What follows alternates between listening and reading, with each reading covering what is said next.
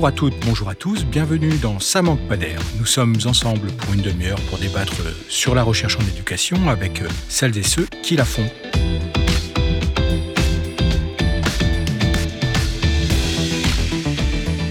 Au programme de cet épisode, la question de la mixité sociale à l'école.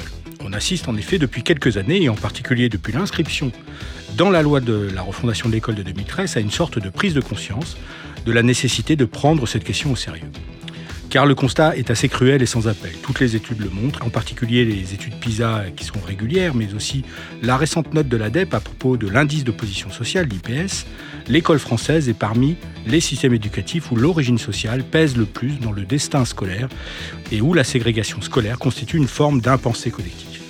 Or, tout le monde admet, et ce n'est pas le moindre des paradoxes, que les phénomènes d'inégalité, d'exclusion, ne peuvent que favoriser les fractures et l'entre-soi social et constituent un risque majeur pour la cohésion sociale du pays. En favorisant la mixité sociale, l'objectif est donc de trouver ou de retrouver du commun des espaces de desserrement de la ségrégation et des inégalités. Une fois le constat et les objectifs posés, il faut s'atteler à la mise en œuvre des politiques publiques favorisant la mixité sociale. Là encore, il faut parvenir à dépasser un certain nombre d'obstacles et à concilier un pilotage à au moins deux échelles d'une part, une impulsion nationale qui garantisse et légitime un cadre commun de travail, et d'autre part, des acteurs locaux, représentant à la fois l'État et les collectivités locales, capables de définir ensemble un projet commun tenant compte du contexte et des spécificités locales. On comprend alors pourquoi la mixité sociale reste une question complexe par ces jeux d'échelle et d'acteurs qui s'y jouent.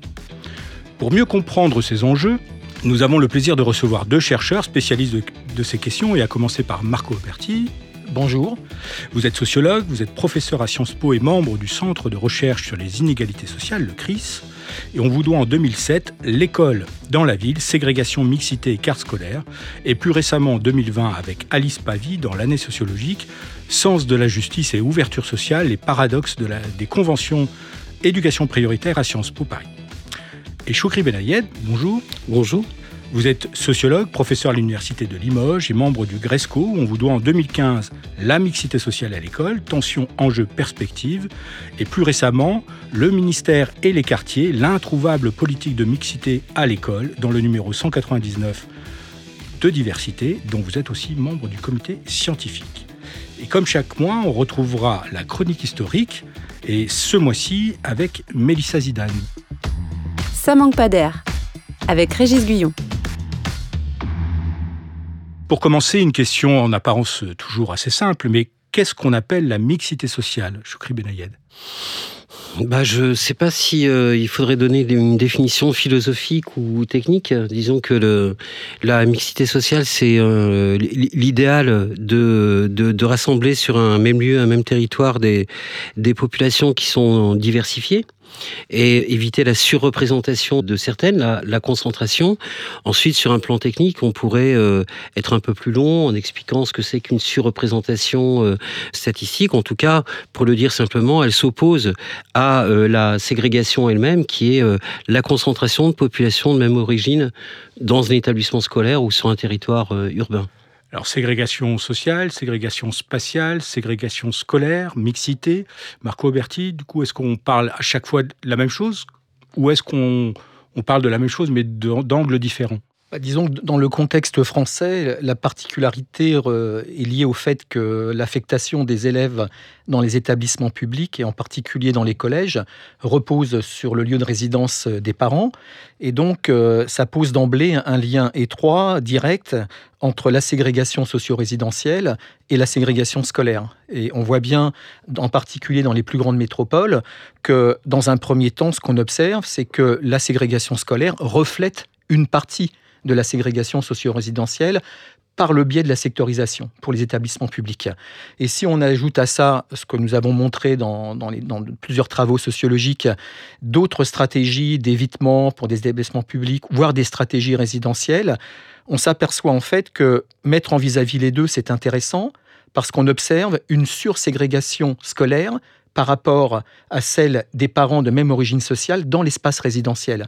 Donc l'école sur ces C'est ça, c'est qu'il y a un tri euh, plus intense une inégale répartition des élèves selon leur milieu social plus accentuée dans l'école que le tri social produit dans l'espace résidentiel pour les parents. Je crois que vous voulez rajouter quelque chose? Oui, alors euh, je, voulais dire que euh, c'est vrai que dans les, grandes agglomérations, l'articulation entre euh, ségrégation spatiale et sectorisation a un lien, mais on, trouve aussi dans des villes moyennes des ségrégations urbaines qui sont quand même moins marquées et des ségrégations scolaires qui sont extrêmement marqué. On peut prendre l'exemple dans la plupart des villes moyennes de ces grands euh, établissements un peu prestigieux euh, euh, à l'égard desquels on pratique le contournement de la carte scolaire. On peut retrouver comme ça dans, les centres-villes des établissements d'origine, enfin des élèves d'origine bourgeoise qui en fait ne proviennent pas tous du, secteur alentour. Donc il y a bien une autonomie de la ségrégation scolaire avec des stratégies de famille qui, euh, justement jouent à plein pour euh, mettre les enfants plutôt là que là, en fonction d'ambition euh, qu'on leur donne. Peut-être ce que dit Choukri est, très juste, mais moi ce qui me frappe, c'est et ce qu'on observe dans les plus grandes métropoles, c'est qu'il y a que l'effet lié à la diversité et à la sélectivité de l'offre scolaire fait que ça amplifie en quelque sorte des logiques de perception et de classement des établissements qui existent, certes, comme tu viens de le dire, dans les villes moyennes ou même des villes de plus petite taille, mais cette mise en concurrence à des échelles très différentes dans les métropoles fait que ça amplifie euh, l'idée qu'il y a toujours un établissement qui est meilleur qu'un autre. Alors et, ça à tous les niveaux, hein, même bien évidemment pour l'enseignement supérieur. Et, c'est en partie dû quand même au fait que les grandes métropoles concentrent euh, une diversité d'offres publiques et privées qui participent de, de cette vision compétitive, concurrentielle entre les établissements, en fait. Oui, je, je, compléterai ce que vient de dire euh, Marco. Je, suis assez, euh, je suis vraiment d'accord avec ça, mais je pense que ça, dépasse ce que j'ai plutôt le, volet provincial. L'un des, problèmes de fond, c'est que je pense que les citoyens sont pas du tout convaincus de de, l'égalité républicaine euh, en termes d'offres scolaires. Quand on entend les les parents d'élèves, parfois les élèves eux-mêmes, mais plutôt les parents d'élèves, qui ont toujours des observations à faire sur les performances de tel ou tel les griefs euh, à l'égard de tels euh, changements, par exemple, de, chef d'établissement, etc. Y compris dans les petites villes, quand on, je suis moi-même parent, donc euh, je vois les discussions entre parents, se pose toujours la question, quasiment banale, est-ce que l'année prochaine je le laisse là ou pas? Voilà. Même quand on est, comme c'est dans le cas dans la commune où je réside, il n'y a qu'un seul collège, mais quitte à aller dans la ville à côté où il y a une offre privée, etc., bah, peut-être que l'an prochain, je vais tenter euh, de le mettre là. Et puis quand on voit les gens deux ou trois ans après, euh, ils ont comparé avec d'autres établissements et, il y a effectivement là une concurrence, euh, je dirais, emboîtée, en poupée russe, qui semble ne jamais trouver de, de fin en fait. Je voudrais juste un petit point de pas historique encore, mais en tout cas euh, de, de, méthode. Depuis quand la recherche s'intéresse à ces questions-là? Alors, euh, je disais, euh, je crois, Benayed, que votre livre de date de 2015. depuis quand la recherche s'est intéressée à cette question de la mixité sociale? Je parle sous le contrôle de, de Marco. Bon, d'abord, il faut pas oublier que l'histoire de, de l'école dite républicaine, mmh. c'est le dualisme scolaire, c'est-à-dire des écoles qui séparaient les enfants du peuple et les enfants de la bourgeoisie. Donc, euh, quelque part, l'école républicaine émerge. Et je posais la question au sens de la recherche. Hein. Ségrégative.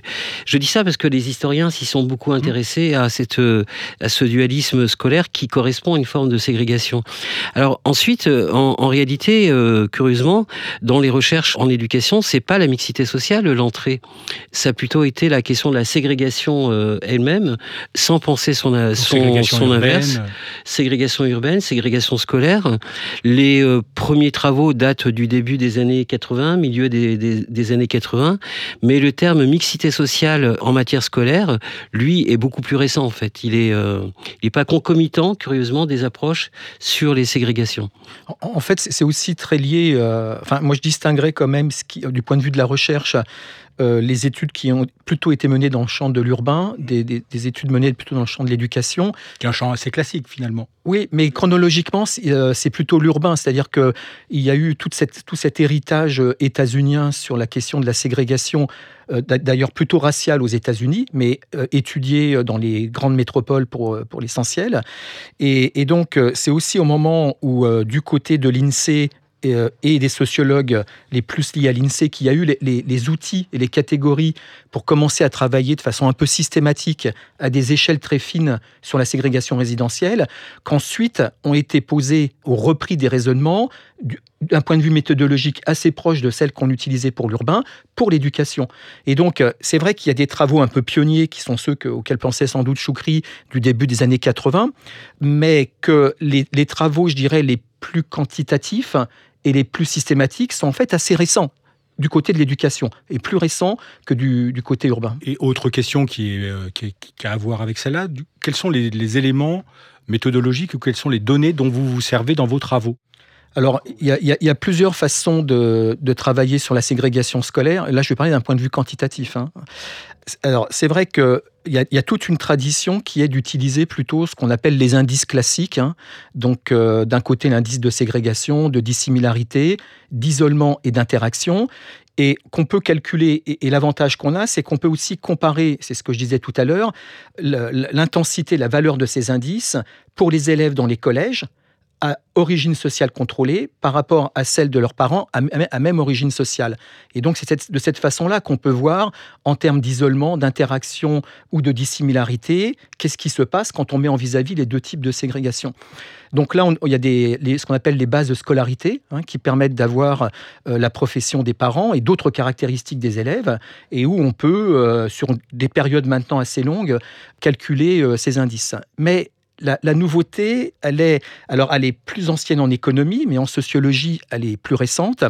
C'est qu'on raisonne davantage maintenant à partir de ce qu'on appelle l'indice de tel ou d'entropie, qui a deux propriétés sur lesquelles, si, j'ai le temps, je peux m'arrêter, qui me semblent très importantes que non pas les autres indices classiques. C'est qu'avec l'indice d'entropie, on peut décomposer la part explicative du public, de la ségrégation au sein du public, au sein du privé, ou entre le public et le privé. Et on peut aussi faire, on peut décomposer par catégorie sociale, ce qu'on ne peut pas faire avec les autres indices.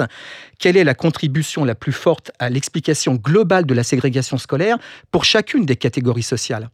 Et du coup, peut-être que je, dirai le résultat après, mais ça donne une autre image complémentaire de la situation de la ségrégation scolaire en France sur les trois dernières décennies par rapport à ce que l'on savait en utilisant les indices classiques de ségrégation.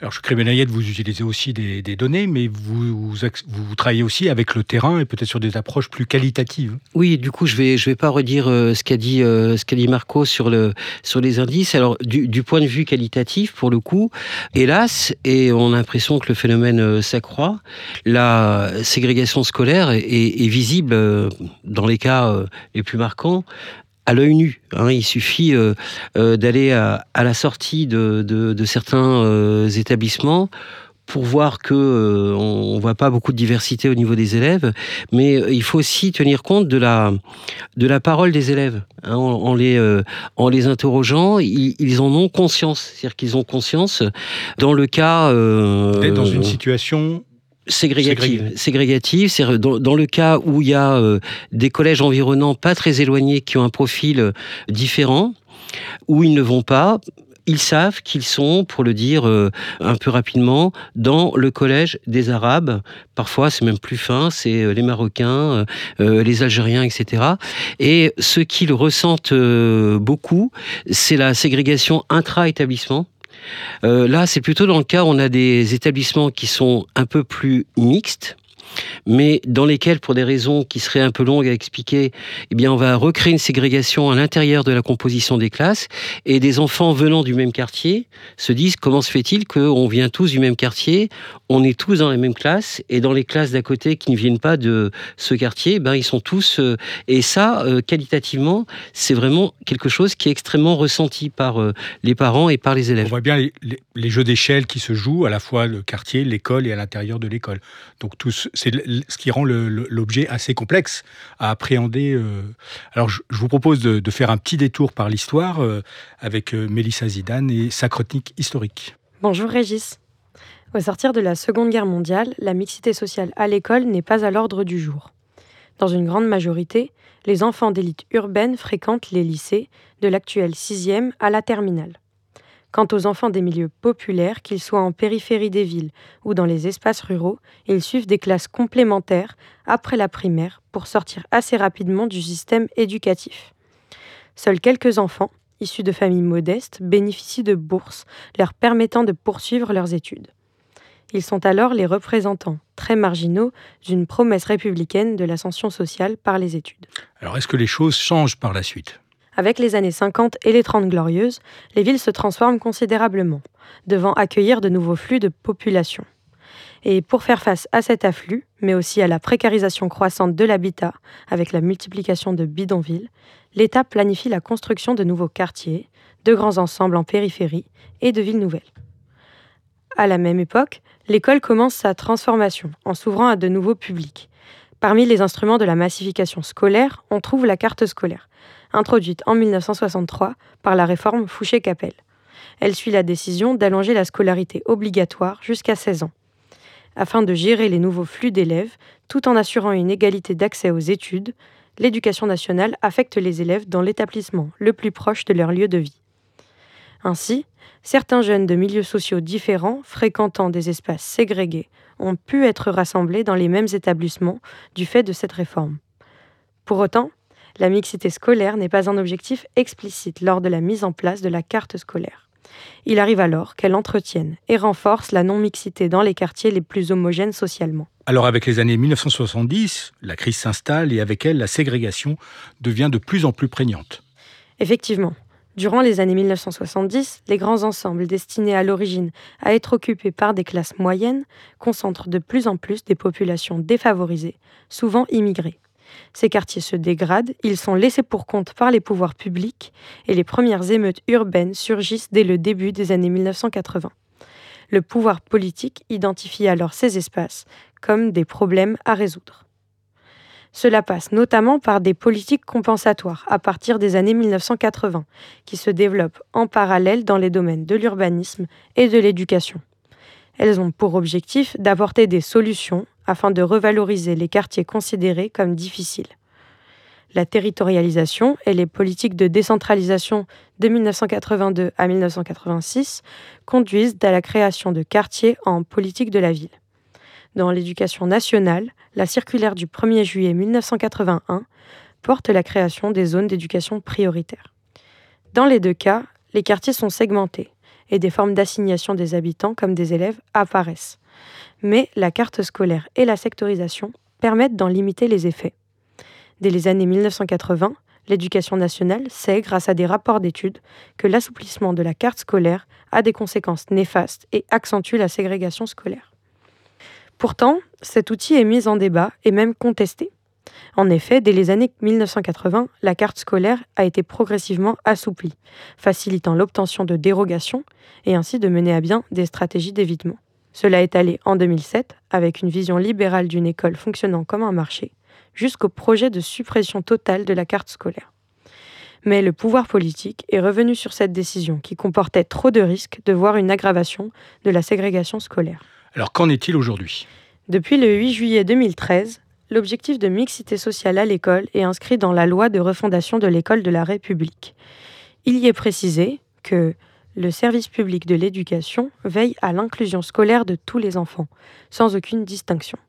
Il veille également à la mixité sociale des publics scolarisés au sein des établissements d'enseignement. Dans cette loi, la carte scolaire devient explicitement un outil pour favoriser la mixité sociale dans les établissements. Déjà à partir de 2004, la sectorisation prend explicitement en compte des critères sociaux afin de favoriser la mixité sociale à l'école. Pour autant, la prise en charge concrète dans les territoires est encore partielle, voire inexistante. La coordination entre acteurs locaux et nationaux, ou encore entre politique de la ville et politiques éducatives, peine à avoir lieu. Et la loi de 2013 ne conduit pas à des directives précises par l'éducation nationale. Une seule expérimentation à petite échelle, ciblée sur les collèges, a eu lieu en 2015 dans une vingtaine de territoires volontaires en France. Celle-ci n'a pas abouti à des mesures de généralisation concrètes. Les projets pour la mixité sociale sont donc le plus souvent à l'initiative des collectivités territoriales ou des établissements scolaires. Par exemple, en 2019, la ville de Paris a décidé de mettre en place pour la rentrée 2023 un système de malus et de bonus dans les collèges privés en fonction de la plus ou moins grande mixité sociale dans les établissements. Afin d'agir sur la mixité sociale, il est nécessaire de disposer d'orientation et d'un pilotage clair, mais aussi de disposer d'outils fiables afin d'établir un diagnostic robuste. Des outils de mesure de la mixité sociale existent, mais sont récents et peu nombreux. L'indice de position sociale a été créé en 2016 par la DEP, Direction de l'évaluation, de la prospective et de la performance du ministère de l'Éducation nationale. Il a permis de mieux préciser les regroupements de catégories sociales traditionnellement utilisés par la DEP, rassemblés sous les termes très favorisés, favorisés, moyens, défavorisés. L'indice d'entropie est lui utilisé pour mesurer le niveau de ségrégation dans les collèges français. Cela permet de faire état des différents degrés de mixité sociale dans les académies et les départements. Il sert à étayer les décisions à prendre lorsqu'il s'agit de construire de nouvelles écoles ou collèges, ou bien de réviser la carte scolaire. Depuis plus d'un demi-siècle, différentes réformes poursuivent l'objectif de la massification scolaire, sans parvenir à prendre vraiment la mesure de la démocratie scolaire.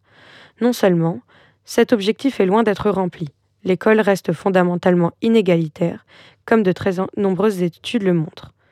Mais en plus de cela, il ne se traduit pas forcément par davantage de mixité sociale dans les établissements et dans les classes. Les parcours restent segmentés socialement et certains, considérés comme les plus prestigieux, restent investis par les classes sociales les plus favorisées. Cela se traduit dans les faits par la fréquentation d'établissements distincts et de classes distinctes du fait de filières ou d'options différentes. En conclusion, la mixité sociale à l'école apparaît comme un objectif incontournable dans les politiques éducatives aujourd'hui, comme en témoigne l'inscription dans la loi de la mixité sociale la multiplication d'initiatives locales. Pourtant, même si les initiatives existent, elles restent dépendantes des dynamiques locales et les directives restent vagues.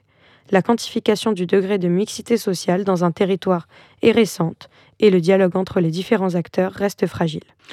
Merci euh, Mélissa. Une réaction par rapport à ce long parcours historique où on a abordé, où plusieurs sujets sont abordés, carte scolaire, sectorisation, et puis euh, le texte de 2013, et puis ce qu'il a essayé d'enclencher, euh, peut-être toujours en devenir aujourd'hui en 2023. Alors, qui veut commencer Je veux bien commencer, ce que je tendrai ensuite la, perche à, Marco. Par rapport à cette historique, merci d'abord, euh, c'était extrêmement bien étayé. Je voudrais revenir sur, sur euh, quand même certains euh, points. Le, fait de, considérer que depuis le, 8 juillet 2013, la mixité sociale est devenue un incontournable, et, hélas, non. Hein. C'est-à-dire que d'abord, dans la loi de 2013, la mixité est à l'initiative des acteurs, c'est-à-dire que ce n'est pas une dimension contraignante d'une politique euh, publique. Donc, euh, quand le texte dit euh, le service public veille, hein, c'est un terme qui est assez flou d'un point de vue juridique. Et euh, c'est tellement pas un incontournable qu'on a quand même un, ministre, pour pas le nommer, Jean-Michel Blanquer, qui a réussi à faire euh, son, mandat de, ministre de, de l'Éducation nationale sans parler de mixité sociale. Donc, on peut s'en passer. Alors, c'est un incontournable pour ceux qui euh, souffrent de la ségrégation, pour les, les personnes, les collectivités, les élus de toutes parts qui sont intéressés par cette question et les chercheurs. Pour l'État, ce serait beaucoup plus euh, compliqué. L'autre chose que je voudrais euh, rajouter, c'est, je l'ai pas dit tout à l'heure, c'est que ce mot euh, mixité sociale, il faut pas, il faut pas occulter en fait que c'est un mot un peu bizarre. C'est-à-dire que je suis pas sûr que ce soit un terme euh, qui soit académique, déjà pour euh, commencer. Je me souviens euh, à l'époque, quand j'avais fait mon livre en 2015, en, fait, je voulais mettre déségrégation dans le, dans le titre, parce que pour revenir aux indices qu'a évoqué Marco tout à l'heure, qui sont plutôt des indices de, concentration, des, des, indices de ségrégation, donc on, on peut en déduire finalement que une moindre concentration, ce serait de la mixité c'est pas aussi simple que, ça, ce raisonnement déductif. Moi, à l'époque, j'avais employé le mot mixité parce que je trouvais qu'il pouvait attirer l'attention. Voilà. Mais c'est très difficile de considérer que c'est un terme euh, technique, etc. Je, vais prendre un exemple et ensuite je, je, passe la, parole à, Marco. Est-ce que la mixité, par exemple, ça veut dire l'égalité parfaite des différentes catégories sociales dans euh, tous les établissements scolaires, sachant que les catégories sociales n'ont pas les mêmes représentations dans la société euh, en général? Est-ce que ça veut dire, moi ça m'a souvent frappé, euh, notamment quand je faisais ma thèse sur l'enseignement privé, quand je posais des questions un peu sur la mixité sociale, on me disait ah mais il y a la mixité sociale, il y avait euh, trois élèves issus de l'immigration dans l'établissement scolaire, ça suffisait à dire qu'il y avait de, la mixité sociale, c'est-à-dire que c'est pas comme s'il y avait rien et ça suffit à dire euh, mixité sociale. Un, dernier point, on peut aussi considérer la mixité sociale comme étant une situation de dissymétrie sociale par rapport à un contexte géographique environnant, ce qui veut dire que ce ne seraient pas exactement les mêmes indices qu'on retrouverait à Orléans, à Paris, à Reims, à Rennes, etc. Là-dessus, il faut quand même reconnaître qu'il y a un flou on a beaucoup avancé, mais ce terme reste entre la sociologie spontanée, comme on dit, et euh, le champ académique. Marco Berti, par rapport à la chronique. Merci beaucoup, elle était très complète et très utile. Mais j'aurais aimé ajouter un, moment qui pour moi est important pour comprendre euh, la situation aujourd'hui. C'est la loi Savary quand même. Et euh, ce moment où sur une première tentative de recomposition des relations entre l'enseignement public et privé, vont défiler dans la rue euh, des, des, millions de personnes. Donc la loi Savary, c'était sur l'école libre. Enfin, le... C'est ça, c'est ça, le fameux slogan euh, qui était repris ensuite par les manifestants dans la rue euh, pour défendre l'école privée et le statu quo, et au nom de l'école libre.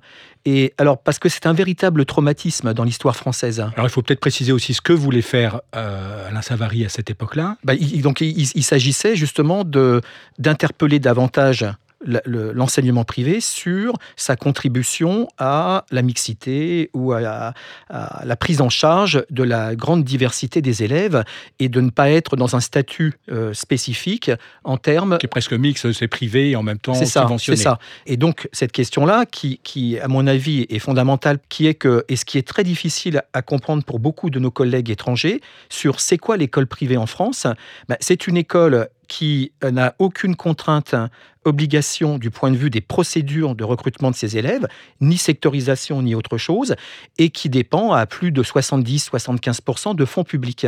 D'où d'ailleurs ce qu'indiquait Choukri sur cette idée de, de, de reconfigurer les subventions au prorata de l'effort consenti pour participer à plus de mixité. Et donc, je reviens à la dimension historique, cet épisode-là, c'est un traumatisme, non seulement parce qu'il a produit, c'est-à-dire la plus grande manifestation de rue d'après-guerre en France, quand même. Hein. Il faut prendre la mesure de ce qu'était à l'époque cette mobilisation-là. D'accord? Donc, qu'est-ce que ça veut dire en France quand on commence à mettre sur la table de la discussion la question de l'enseignement privé? Ça, ça provoque ça. Et du coup, nos responsables politiques ont bien ça en mémoire et savent bien que si on commence à poser sérieusement la question de l'enseignement privé, ce qui est indispensable pour avancer dans la question de la déségrégation, on, il y a un risque politique que beaucoup de responsables ne sont pas prêts à prendre. Et donc on y reviendra tout à l'heure, puisque effectivement, dans la situation d'aujourd'hui, euh, se pose de nouveau cette euh, contribution, on va dire, à la, question de la déségrégation ou de la mixité sociale à l'école. Voilà, alors je, veux bien revenir quand même sur un point un peu plus technique, mais qui est important pour avancer sur la discussion euh, sur euh, que, quel diagnostic on peut porter sur la ségrégation scolaire quand on regarde ça dans le temps, l'évolution dans le temps. Parce que l'enjeu fondamental, c'est ce que disait aussi Choukri, c'est que dans le fond, mesurer la ségrégation, ça pose urbaine ou scolaire, dans les deux cas c'est la même chose, ça pose la question de quelle est la population de référence. Et donc quelle est l'échelle socio-territoriale qu'on va prendre comme référence pour dire, par exemple, dans le cas parisien, est-ce que c'est la composition moyenne à l'échelle de l'aire urbaine, de l'unité urbaine, de simplement Paris première et deuxième couronne, ou Paris première couronne, ou Paris tout seul, et et on peut comme ça s'amuser à décomposer. Et ça a des conséquences quand même très très importantes. C'est-à-dire, est-ce qu'on on, on, on décide que la mixité, c'est atteindre dans tous les établissements le profil moyen repéré à cette échelle-là, et donc quelle échelle? Et donc la véritable discussion politique et technique, elle est aussi là. C'est-à-dire, étant donné la diversité des configurations dont Choukri a parlé aussi entre les villes, entre les départements, les régions, les traditions et le rapport public-privé, enfin, etc., etc., comment est-ce qu'on va arriver à, à, à la fois prendre en compte cette diversité des jeux d'acteurs et des réalités locales et la nécessité pour fixer de façon claire un horizon de déségrégation, une échelle de mesure de cette ségrégation.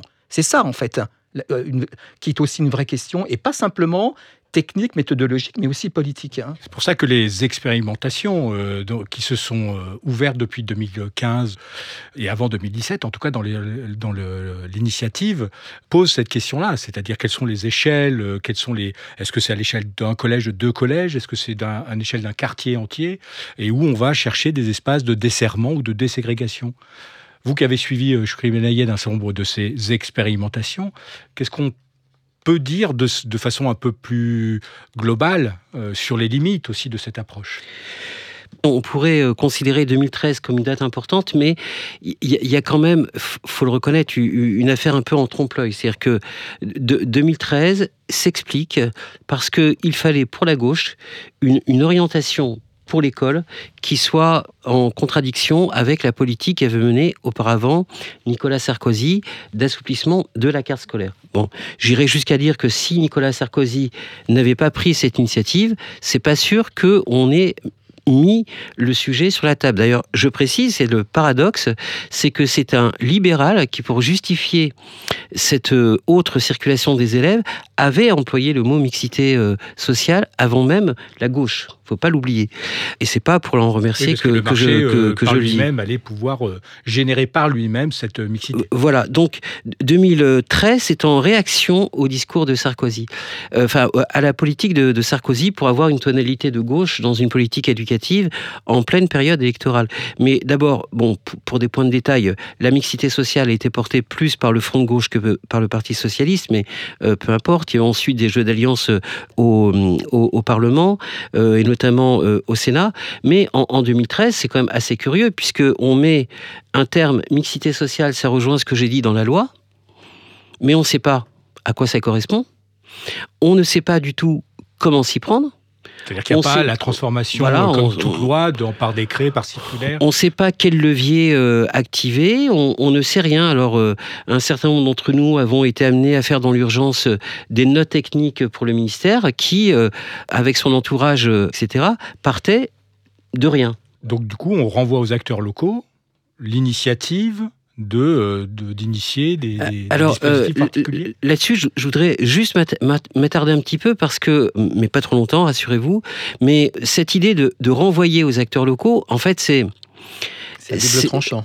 Non, mais je dirais que c'est un, un, peu un accident de l'histoire. C'est un accident de l'histoire parce que j'ai vu l'affaire de, de, près. C'est-à-dire que au, départ, il n'en est pas question. Au départ, c'est pas ça l'orientation mmh. qui est prise. Et ça soulève un, un, paradoxe que je vais développer dans un deuxième temps.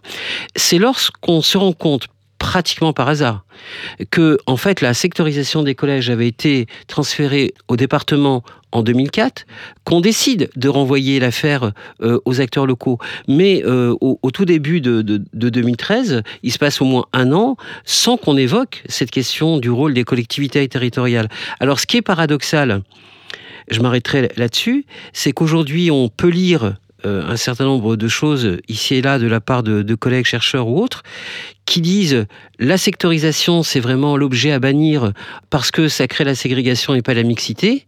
Et on oublie quand même que le cadre dans lequel nous évoluons et qui est celui qui explique le transfert local s'explique par des raisons pour lesquelles c'est la sectorisation qui était repérée comme euh, enfin la sectorisation l'outil en tout cas qui peut épouser des formes différentes mmh. on y reviendra qui était considérée comme le levier euh, central donc il y a une sorte de contradiction entre le politique le discours politique enfin bref un flou assez général qui s'éclaircit petit à petit, mais reconnaissons que nous sommes dans un flou quand même de politique publique assez inédit, je trouve, dans l'histoire des politiques publiques en France. Marco Oui, pour compléter, moi je trouve qu'il y a un, vrai trompe-l'œil à, à, débattre de cette question-là en plaçant au centre la sectorisation. C'est-à-dire que je pense la sectorisation a joué et joue un rôle important, et j'aimerais bien entendre les arguments de ceux qui euh, défendent l'idée de la faire disparaître au nom de plus d'égalité ou je, ne sais pas trop ou quoi. de liberté. On, peut discuter. Et puis là, encore une fois, il faut revenir aux données et de voir euh, le poids respectif de chacun des, des, facteurs dans cette production de la ségrégation scolaire. Et précisément, ce que l'on voit, c'est que plus que tout le reste, ce qui contribue le plus, euh, en particulier sur la dernière période, à la production de la ségrégation scolaire, c'est l'augmentation de, la différence de composition sociale entre le public et, le, privé. Dans, toutes, dans pratiquement euh, toutes les principales villes françaises, c'est ce qu'on observe. C'est-à-dire, ça peut paraître un peu paradoxal et c'est pas évident à comprendre, donc je ne vais pas le développer ici. Mais ce n'est pas tant la ségrégation au sein du public qui a augmenté au cours des 25 dernières années, ce n'est pas tant la ségrégation au sein du privé, c'est bien la différence de composition sociale entre les deux secteurs. Et ça, c'est lié à quoi? À quelque chose qu'on observe aussi de façon très claire dans les 20 principales euh, villes françaises, c'est l'augmentation très forte du poids des enfants issus des classes supérieures dans le privé. Ça, c'est vrai partout. C'est vrai partout. Et on observe que quand on regarde les, élèves issus des milieux populaires, c'est très peu, et ça baisse un peu même dans le privé, et c'est beaucoup plus important dans le public, et ça reste plutôt stable. Et si on rajoute à ça, je voudrais, insister sur ce point-là pour compléter ce, point sur euh, la difficulté euh, liée au jeu des acteurs aussi et aux échelles territoriales qui sont en jeu. On pourrait prendre par exemple la, la comparaison Lille-Toulouse. Lille, c'est une ville où le niveau de ségrégation urbaine est beaucoup plus important qu'à Toulouse. C'est une ville où le niveau de ségrégation scolaire est beaucoup plus important qu'à Toulouse. Et c'est une ville où le pourcentage d'élèves en âge d'aller au collège scolarisés dans le privé est beaucoup plus important à Lille qu'à Toulouse. Donc, est-ce qu'on traite cette question-là de la même façon dans ces deux villes-là? Non. Et si on rajoute à ça les histoires locales, urbaines et politiques, ça fait encore une couche supplémentaire.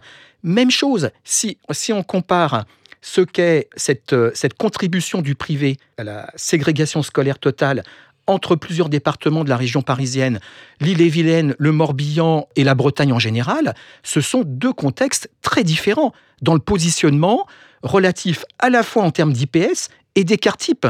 Le, piège, c'est de ne regarder que l'IPS. Ça ne dit rien, l'IPS moyen d'un établissement. Il faut voir la distribution individuelle de chaque IPS. les deux, l'écart entre les ça, C'est ça, la, la, distribution de chacun des IPS individuels pour savoir si derrière un IPS moyen, on ça a... se polarise. C'est exactement, exactement. Oui, euh, il y, a, beaucoup de choses dans ce que vient de dire Marco. Alors, je suis, je en accord avec 99,9% euh, de, ce que tu as dit. Juste à, apporter quand même une, petite, enfin pas une nuance, mais euh, quelques éléments qui, enfin, qui moi me, paraissent logiques. C'est-à-dire, alors, faut pas fétichiser la sectorisation. C'est un instrument qu'il faut regarder de près. Alors, je rappelle quand même que en 63, on n'a pas créé la sectorisation pour la mixité, mais pour l'accessibilité aux, établissements scolaires. Donc, euh, ça fait partie. Et pour réguler le flux des élèves. Et pour réguler les flux des élèves et des personnels également. Donc, ça fait partie d'une politique publique qui a marqué un temps. On peut penser d'autres euh, modalités, mais il faut aussi raisonner de façon logique. C'est-à-dire que quand on fait des comparaisons internationales, euh, on se rend compte que les pays sans sectorisation, c'est-à-dire les pays au libre marché, sont plus ségrégés que ceux qui disposent de modalités d'affectation plus contraintes pour ne pas employer une deuxième fois le mot euh, euh, ségrégation. Donc ça, on doit en tenir compte en toute logique. La deuxième logique, euh, c'est que quand il y a eu le moment Sarkozy, et je faisais partie d'une équipe de recherche qui mesurait la ségrégation avant les mesures d'assouplissement de la, la carte scolaire et après, on était quand même beaucoup de chercheurs à converger pour dire la ségrégation a augmenté de façon extrêmement importante. Donc il y a quelque chose qui n'est pas clair dans le fait parfois de stigmatiser la sectorisation parce qu'on voit dans une situation, pour parler comme Durkheim, quasi expérimentale, en l'assouplissant, la situation ne s'arrange pas. Et dernier point, je finis là-dessus, c'est que le privé est beaucoup plus euh, ségrégatif que le, que le public. Le privé n'a une contribution beaucoup plus forte. Plus forte et n'a pas de sectorisation. Et, et, ça joue beaucoup. Donc il y a un nœud autour de la sectorisation qui mériterait euh, des approfondissements. Je t'en prie. Non, ce que je veux dire par là, c'est que si on prend la hiérarchie des facteurs dans l'explication de, la, de, la ségrégation scolaire totale, la question du privé arrive avant la question de la sectorisation. C'est ça que je veux dire. Ça ne veut pas dire que pour moi la sectorisation n'est pas importante, mais si on cherche à expliquer ce qui contribue le plus à l'explication globale de la ségrégation scolaire, c'est bien dans le temps la, différenciation sociale plus importante entre les deux secteurs qui a la part explicative la plus importante. Donc ce que je veux dire par là, c'est qu'il ne faudrait pas que, euh, en fait, que parler de la sectorisation conduise à laisser de côté la question de l'enseignement privé. C'est simplement ça. Je, veux bien revenir là-dessus.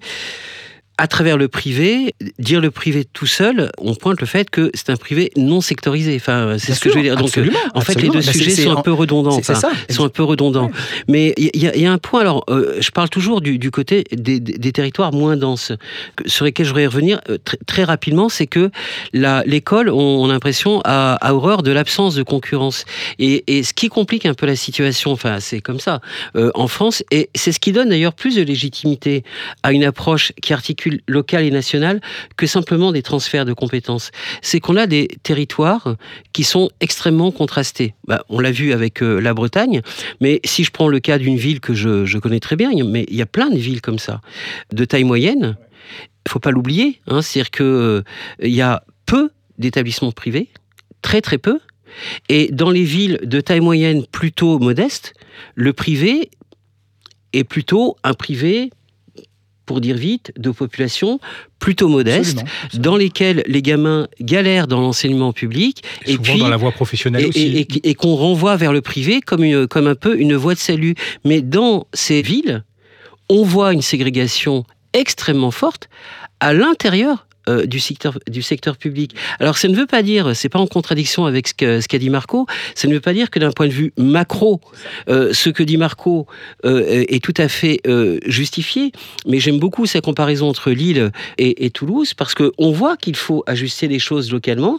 Dans des secteurs où le privé est quasiment inexistant, bah, c'est pas en brandissant la baguette magique, on va agir sur le privé qu'on va régler la ségrégation. On va devoir s'attaquer à ce qui se produit également dans le public. Non, pour, aller dans, ce sens, donc on a fait ce test qui va tout à fait dans le sens de ce que tu dis là. On a repris la typologie euh, d'EPINSEE, rural très peu dense, rural un, peu plus dense, bourg petite ville, urbain périphérique peu dense, urbain, dense, urbain très dense. Et quand on fait la représentation graphique avec l'IPS moyen et les quarts types, on voit exactement ce que tu dis. C'est-à-dire qu'il y a des contextes de très petites villes ou de territoires ruraux où la différence publique-privée que je viens d'indiquer n'existe pas. Et même parfois où le privé est presque plus, entre guillemets, social que le public.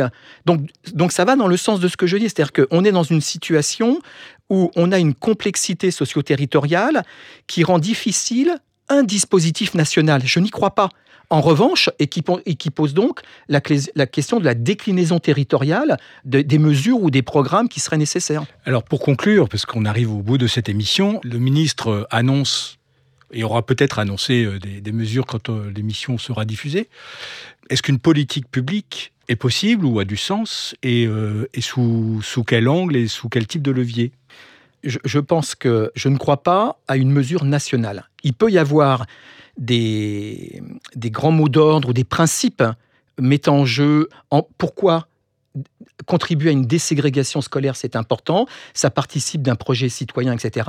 Qu'il y ait une loi qui rappelle ou qui innove même du point de vue de l'importance politique et sociétale à lutter contre la ségrégation scolaire, c'est une chose. Après, du point de vue de la, mise en place de dispositifs techniques, du coup. techniques et, je reviens aussi à la question hein, de l'échelle de, la population mmh. de référence pour le calcul des indices et la référence à une idée d'une mixité pour un bassin donné si on rajoute à cette question-là tout ce que je viens de dire, qui croise des différences à la fois entre les villes, entre les territoires, et la spécificité du jeu des acteurs locaux, moi je pense qu'une des questions importantes, c'est et qui doit être discutée politiquement, c'est comment définir les différentes échelles et les, différentes euh, sphères de jeu d'acteurs pour qu'on puisse en Bretagne, à Lille, à Toulouse et dans les petites villes trouver les moyens adaptés aux situations locales en renvoyant à des objectifs qui peuvent être communs. Mais je ne pense pas du tout à un dispositif national qui s'appliquerait partout. Je Benayed pour conclure. Alors, je vais dans le même sens que Marco. Simplement, euh, je dirais que je ferai la distinction entre politique et dispositif. C'est-à-dire que une politique, c'est une orientation de la nation. C'est-à-dire considérer, à l'instar, même si c'est pas un exemple qui est forcément le plus euh, convaincant de la politique de la ville, par exemple, où les, les, les, les questions de, de, mixité sociale sont quand même au cœur des, des, des contrats de ville et des modalités de contractualisation avec les villes. Mais mais un cadre contraignant qui impose une politique publique de lutte contre la ségrégation scolaire. Ensuite, s'agissant des dispositifs, ce que j'ai dit tout à l'heure à propos des configurations euh, socio-spatiales, bon, elles sont diverses, mais elles sont pas infinies. C'est-à-dire qu'on pourrait faire une typologie, euh, faire une typologie hein, de, de en 4, 5, 6 points. Et je reviens sur la période 2015 où ont été lancées. Alors, les expérimentations, je précise, ont été lancées parce qu'on ne savait pas comment faire.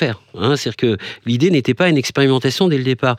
Mais il n'empêche qu'en 2022, on a fait les rencontres nationales de Toulouse, on a pu dresser un bilan. J'insiste pour dire au ministre en particulier que euh, le chemin parcouru malgré les embûches depuis 2015 est énorme. Il est énorme du point de vue des indicateurs, Marco l'a rappelé, il est énorme du point de vue de ce que l'on sait du terrain, il est énorme par exemple dans le fait d'énoncer cette typologie que je viens de dire, il est énorme dans le fait qu'on peut adosser à cette typologie des dispositifs qui correspondent à des configurations locales. Autrement dit, on aurait un canevas d'une politique euh, publique avec des avancées très importantes qui sont parties du terrain, où on n'est pas du tout en, terrain connu, pour euh, faire un, jeu de mots comme en 2015. On est sur un terrain qui est maintenant fortement documenté, beaucoup plus documenté. Je m'intéresse à ces questions depuis euh, longtemps. J'ai jamais vu ce, un tel niveau de documentation de ces questions. Ce qui nous manque, disons-le franchement, c'est une volonté politique à la fois forte et aussi euh, une continuité de l'État, c'est-à-dire que la mixité sociale ne soit pas soumise aux aléas sans cesse des changements de ministres, des alternances nationales et locales.